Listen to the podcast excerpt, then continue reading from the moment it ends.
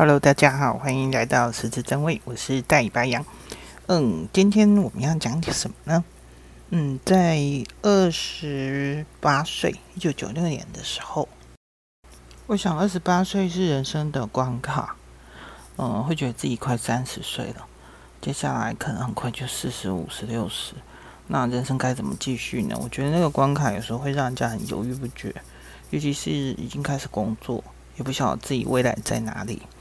然后，呃，像在公司工作的话，我前面快两年时间在钢铁业，四年在高级女装，接下来两年在电子业，那接下来会去哪呢？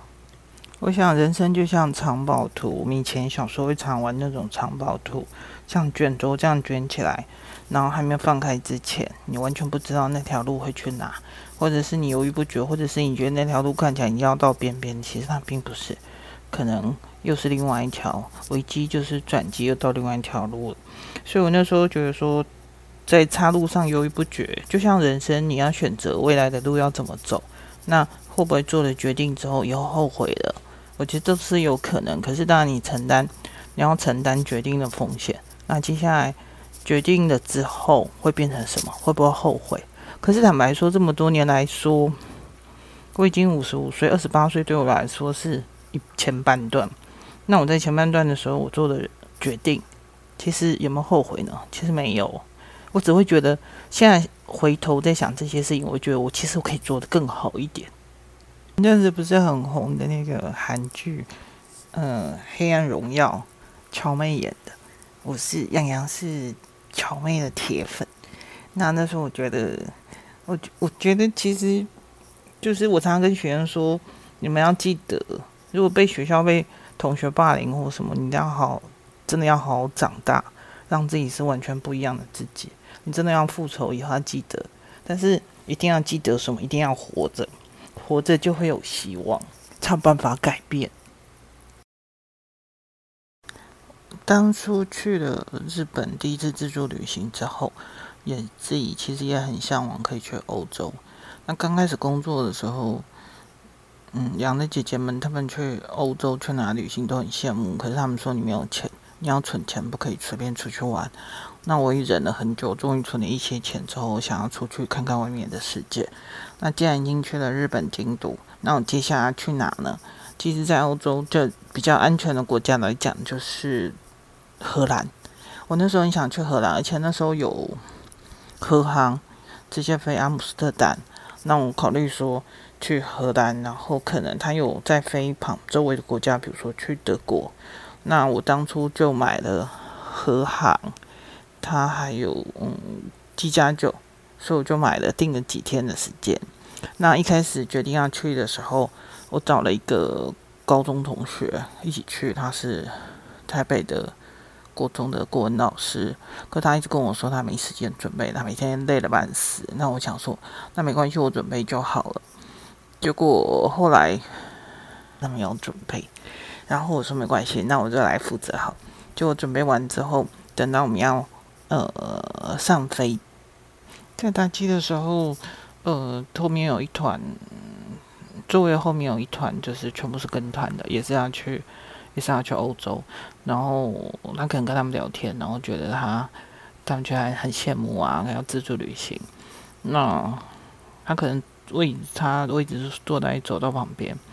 那后来讲讲讲讲到最后没多久，他小声跟我说：“我的护照不见了。”哇，那怎么办呢？然后呢？那我说你等一下，然后我就我就自己跑去找空姐。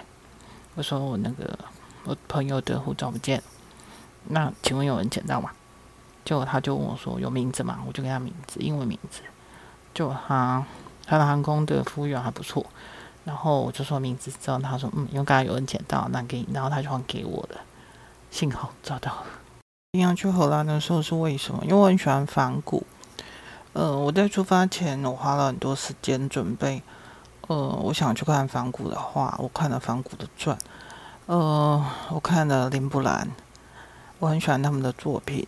然后我看了所有的东西，我看到梵谷的一生，我觉得还挺感动的。然后我很想去看向日葵。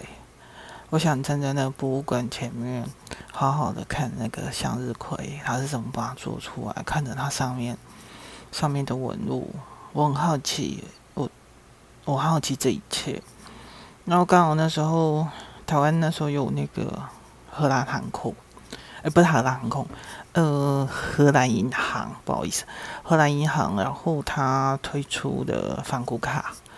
那梵谷卡还有分金卡跟普卡，那金卡就是向日葵，普卡就是什么鸢尾花跟什么星空。那嗯，以当时我的收入来说，其实我我是没有办法办金卡。那但是我只要向日葵，其他我都不要。那我跟荷兰银行说我要向日葵金卡，他说可是你我我们只能给你普卡。那后来我就跟他说，可是我没办法，我只要向日葵，不然我其他我都不要。最后一趟熬不过，熬不过我坚我的坚持，他还是给我。所以梵谷的着迷吧，我我我觉得我不知道为什么，我就很喜欢他，然后很喜欢他的画。但有时候有他有些画是很哀伤的，可以你再仔细看，有时候你再从里面可以看到很多东西。那我当初就想要去。想要去看亲眼看看梵谷的话，我想看林布兰，我也想看维梅尔。维梅尔的倒牛奶的女仆都是在呃国立博物馆，阿姆斯特丹国立博物馆里面。我希望有一天真的可以看到她。一开始我也得确定一下，呃，不会有状况，因为其实当初也没有什么，也没有手机，也没有 Google Map，什么都没有。所以就只能靠着地图，然后去找出我要去的地方。那一开始我有参加那个那个，嗯，跟荷兰航空一起举行的那种什么半日游。那去了那时候什么很重要的什么童话村。嗯，当时那童话村里面有有风车，有木鞋，还有如果就是很漂亮一个小村庄。那听说那个小村庄还。还有比赛，就是大家每一家家家户户都为了让自己的房子装潢得更漂亮，装饰得更漂亮，然后甚至有些人因此而自杀，就是自己自己比不过别人。那其实这样是没有必要的吧？这样子有点有点惊人。在在那个阿姆斯特丹的火车站一出来，就全部都是好多那种郁金香，真的很漂亮，而且超大的。那我那时候想说，那我是不是要去？呃，我想要去看它的鲜花拍卖市场，但其实在它附近是有另外一个，是本来是要有一个叫什么库肯霍夫，是郁金香公园，那但是它只有三到五月才有，我是冬天的时候去的，过年的时候去，所以那时候并没有，所以我想说我去鲜花拍卖市场去看一看也还不错。那我觉得现场看的就是它，它是一个鲜花拍卖市场，然后像一个空中走道，你可以走过去，然后看里面所有的花。然后再运送，那整个这样输送带，你就像站在输送带上面一直走过去，然后看到所有他们的拍卖的电脑、会议室，所有的东西都在下面，超漂亮。我觉得那时候真是大开眼界。台福特它专门有最有名的是那种呃蓝蓝塔。蓝白的陶工厂，就是白色的底，然后它画上蓝色的图案，有各种漂亮的东西。我还记得那时候我参观那个工厂的时候，还其实还蛮感动的。然后它从十七世纪到现在，那我那时候还记得看到一个很奇怪的东西，一个小小方方的。后来终于弄懂了是什么，就像手指上面可以套上去，原来是他们在缝东西的时候。那叫顶针，我记得叫顶针吧，就是他预防缝东西的时候会刺到自己的手，然后顶住那个布料那个地方，用手缝。很多事情其实都是其来有致，就像我一九九六年，我那时候很我很我一直很喜欢陶器，所以我去看了荷兰的台福特的大白陶工厂。那后来隔了两年，我又去乌兹别克，乌兹别克有很多陶。在费尔干纳盆地，就是张骞出洗浴的地方。那我在那边看到好多的陶，那它很多底色也是，有些是白色，然后直接画上蓝色。那还有别的图案，那不只是这些东西，还蛮多神奇的东西。隔了从九一九九六九八年之后，隔了十几年，我为了要学。我大学做面包，那面包我想要做法国的一个模子，叫咕咕洛夫模，它长得像一个小小的帽子，然后有凹痕在里面。那台湾没人做，那十几年后，嗯嗯，有听说有附近有一个国宝级老师傅，那我就跟着他学做古夫洛夫模，在我心中生根萌芽，让我想做这样的东西。所以我很早的时候，我能够接触到跟陶有关的件事，我会去做，我会去做。然后等到真的有机会遇见了老师傅，我跟着他学拉陶。那在拉陶的时候，像现在很多我现在。餐厅啊，我自己家里用的所有东西跟陶有关，都是自己做的。那我自己想象得到，或者是呃，去模仿古希腊罗马当初挖出来的那些酒器、石器。呃，我会跟师傅说，我想做这个，然后他看一看，说，嗯，这个可能不行，这个可以，这个可以。然后他就会协助我去做出这些东西。那后来做的前几年。师傅还愿意做柴烧，因为柴烧要花很长的时间，要一周的时间，那要二十四小时轮流顾着那个窑，而且时间，嗯、把柴丢进去的时间要抓准，不可以全部说为了增加变成一千多度的时候就随便丢进去，把火把柴火都丢进去。曾经就有个学校报效老师的窑啊，把什么东西都丢进去，结果快速的增加温度。后来开窑一个礼拜之后开窑，里面所有作品全部爆掉了，所以这个也是需要一些多年的技术才能够学起来。当初离开那个台福特的陶工厂之外，我在外面买到也很神奇的那种，也是荷兰人的创作，他做的是玻璃玻璃杯，是吹玻璃吹出来的，超漂亮的，然后透明的，长长的，可以装装酒的。我觉得那蛮神奇的。那后来真的就开始去哪里去了？梵谷博物馆，还有国家博物馆。那在梵谷博物馆的时候，听说现在都要事先买票才进得去，也不可能现场试好像都进不去。那我当初去的时候，其实人还没有那么多，就是买了票进去。那我看着，当我看到，当我看到。向日葵，我真的站在前面，真的站了好久。我看着它上面凹凹凸凸的，就是作画的时候的颜料，让我看了好感动，我真的快哭了。我看着它，我觉得我终于见到它了。那还有除了向日葵之外，还有梵谷的自画像，还有在范文课本课本里面常会介绍，就是。什么东西在哪里呀、啊？上面、下面、左边、右边那种介绍，范文课本里面介绍，他就是用梵谷那个，他画一个小房间那个来介绍。那其中有一个是我在之前书上都没有看过，叫做吃马铃薯的人。那是描述一个很辛苦的家庭，然后他们家只种马铃薯，晚上也吃马铃薯，然后他们没有充足的光线，家里也没有充足的光，所以点个油灯，然后在黑暗中。每个人身上都脏脏的，全部都是黑黑的，然后他们很满足的，全家围在一起吃晚餐，就是马铃薯。然后我在看到那个时候，我觉得很感动。我觉得不知道，我觉得那就是人生吧。你想要什么样的生活？但是我我觉得彼此都要有爱吧，而不是只有说你去追逐，你去追逐多。多多没有钱的生活，我觉得有爱才是很重要，对吧？我自己自己做美语补习班做这么多年，然后又餐厅、面包店，我觉得他有时候你要观察到很多事情，你会觉得很感慨。你就觉得其实我完全也不想知道太多别人家里的事情，可是就在就是在开补习班，然后看到父母跟小孩之间的关系，然后看到餐厅，看到全家人在。享用食物的样子，就是你，你可以看出什么，但是你什么都不能讲。但是我觉得，其实如果可以好好在一起，然后好好享用美食，那一刻应该是要最开心的吧？就是有爱，不是吗？在国家博物馆看到的，我终于看到我最想看林布兰的《夜巡》，还有维梅尔的《倒牛奶的女仆》。隔了前几年，我去日本东京的时候。刚好是日本跟欧洲这些国家两国友谊的的纪念，所以他们有轮流有不同的画展交换。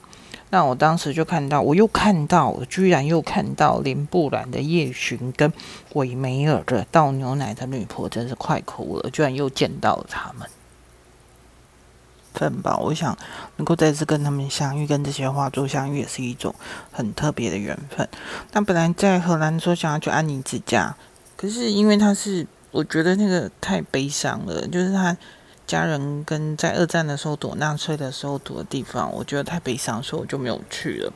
那另外有个插曲，就是其实当初要当初要去申请荷兰银行的信用卡的时候，那。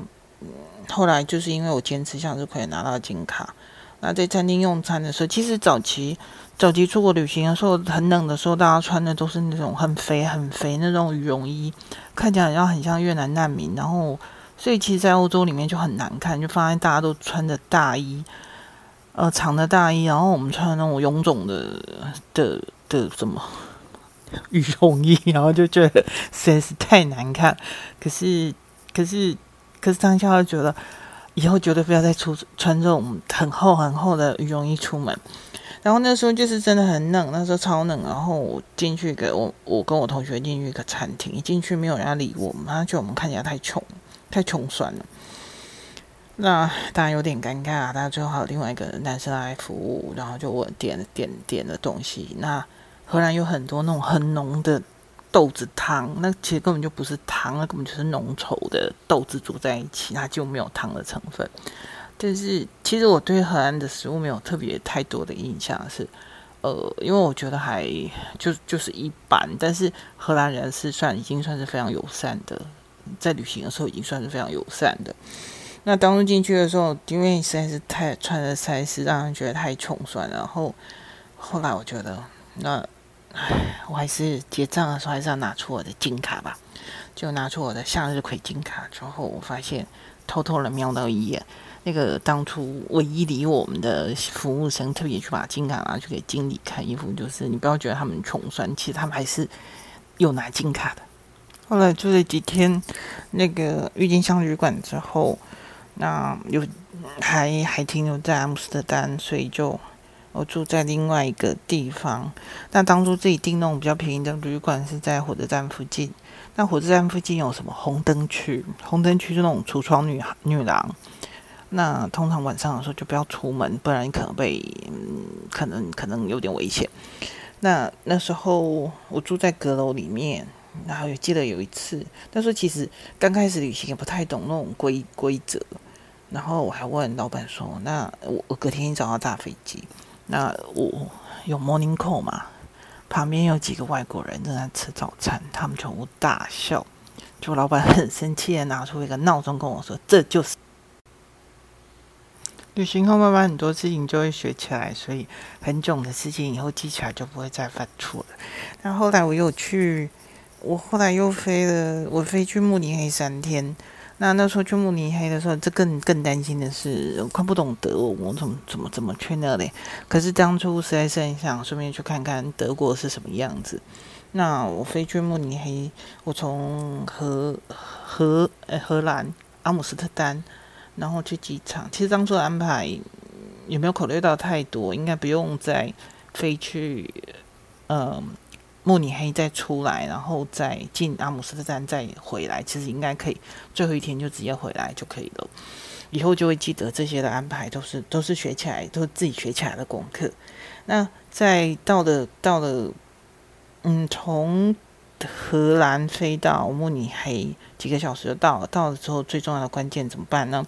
到了机场自己太紧张，就天啊，什么东西都看不懂，什么东西都看不懂，德文怎么看得懂呢？对吧？就去 information 中心问了一下，哦，原来要坐到某某旅馆，我已经订好了那个独角兽旅馆。那他应该要怎么走，坐哪个车子？就在排队的时候，还问旁边人说是是不是要去那个旅馆附近，他们就跟我说是。结果等我上车的时候，这个我太明显就是东方人的样子，我太明显是东方人的样子。上了车之后，旁边有个男的就跟我说话了：“Do you know 白萝卜？”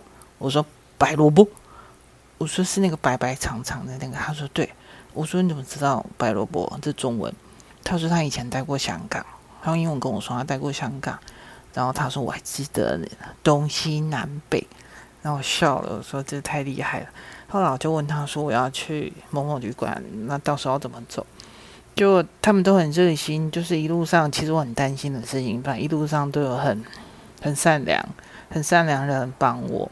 那后来司机就因为那个那个人要先下车，他就跟司机说，那后来司机要下车，要到最后我要下车的时候，他跟我说，他又找了另外一个男的跟我说，呃，你你带他走去那个旅馆。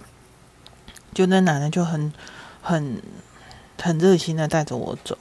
然后一路上就跟我说的很多事情，他就跟我说，呃呃，因为我去的时候是一九九六年，那东西德统一是在一九九零年。他是说，因为统一之后就是治安比较差，他说晚上你不要出来，他提醒我晚上不要出来。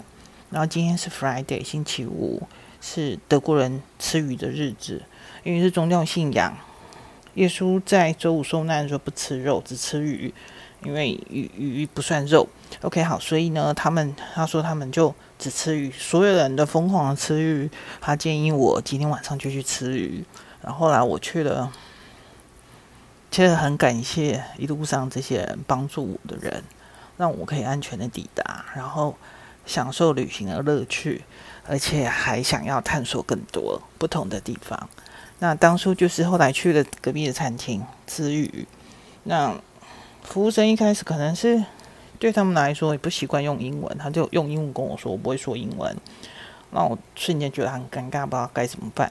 后来跑出一个女服务生，她就态度非常好，就跟我说，然后我就点了餐，在当天就在星期五的晚上跟德国人一起享用了煎鱼大餐。那我觉得一路上其实对我来说要找路，我本来就是个路痴，OK 啊，这是真的。我很难记下路，但是我又喜欢旅行，那就只能沿途撒面包去嘛，当然不行啊！如果是被鸟吃掉了，根本就走找不回来。所以我一路上，我从日本京都的时候，我也是这样一路弄个小笔记本，做指南针、地图，一路记录上记录着什么时候左转，什么时候右转，然后就这样记下来，路痴一样。我还记得当时我要去慕尼黑，还有个任务。因为我哥是在德国念书，那他他当时跟我说，那他那时候已经回台湾，然后跟我说他想要买一个在慕尼黑有个报社卖的纪念品，你去那个报社呢，你就会找到那个纪念品，那你就跟他说你要买什么什么，他要一个茶一个茶具组，有茶壶跟茶杯，然后上面都印上了报纸的图案。那我想说，天啊，我连东西南北都搞不清楚，我还能找得到吗？可是我居然，我我到现在真的想不起来，我到底是怎么样找到那个报社，而且真的买的茶具组两组，又带回来，然后又背到阿姆斯特丹，然后再飞回来。我不知道当初什么大道，但是当初看到这个报社居然卖这种东西，实在是太神奇了。我在附近的呃中央市场，它有一些，它有一些。